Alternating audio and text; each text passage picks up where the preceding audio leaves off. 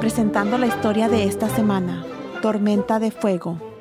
En 1787, en los Estados Unidos, se quemaron gigantescos incendios políticos que hoy en día se siguen quemando.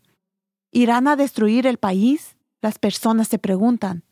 ¿Qué les pasa a nuestro gobierno? Los políticos están atrapados en argumentos de fuego sobre los impuestos, la deuda, las libertades fundamentales, el tráfico de drogas, la inmigración, la salud y los militares. Los estadounidenses se preguntan, ¿dónde está el cuerpo de bomberos? En 1786, George Washington escribió sobre un Estados Unidos nuevo. Estamos al borde rápida a la anarquía y confusión.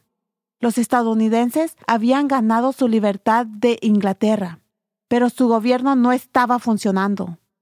En lugar de tener una constitución que Estados Unidos tiene ahora, tenía lo que se llama una Liga de la Amistad o los artículos de la Confederación.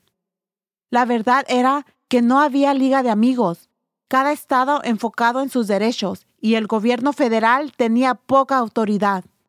No podía cobrar impuestos a los estadounidenses, no podía regular el comercio o apoyar a un militar.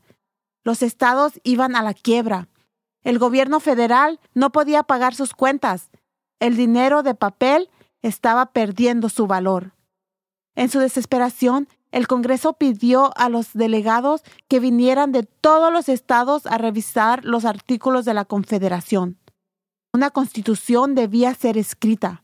Así comenzó la Convención Constitucional. En 1787, durante casi cuatro meses de verano caliente, los delegados goteaban de sudor, argumentaban y casi se dieron por vencidos en la escritura de una constitución. James Madison, quien es conocido como el padre de la Constitución, quería un gobierno federal fuerte. Propuso tres ramas de gobierno federal, cada uno capaz de comprobar el poder de la otra pero los estados se les dio poco poder. Muchas delegaciones estatales declararon no. Los argumentos se hicieron interminables.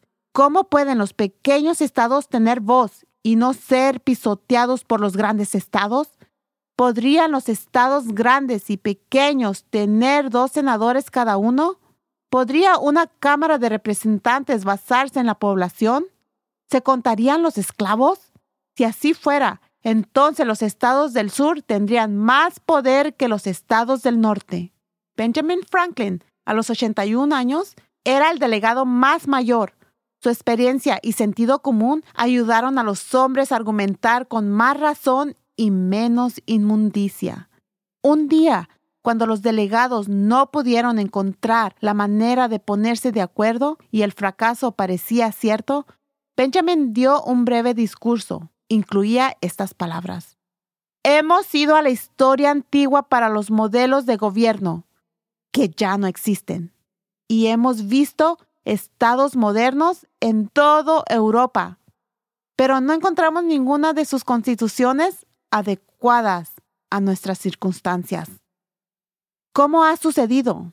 ¿Qué nosotros no tenemos? El pensamiento de humildad aplicando al Padre de las Luces para iluminar nuestro entendimiento. Nos imaginamos que ya no necesitamos su ayuda. Los debates continuaron, pero se llegó a acuerdos. La votación final de acuerdos sobre la Constitución llegó el 15 de septiembre de 1787. Cada delegación estatal votó sí. Esta constitución es la más antigua que aún está en vigor en el mundo. Cuando se le sigue, se le provee un gobierno justo. Soy Elena Gámez por Barbara Steiner preguntándose cómo pueden los fuegos de desacuerdo ser útiles. Por favor visite nuestra página thisweekstory.com.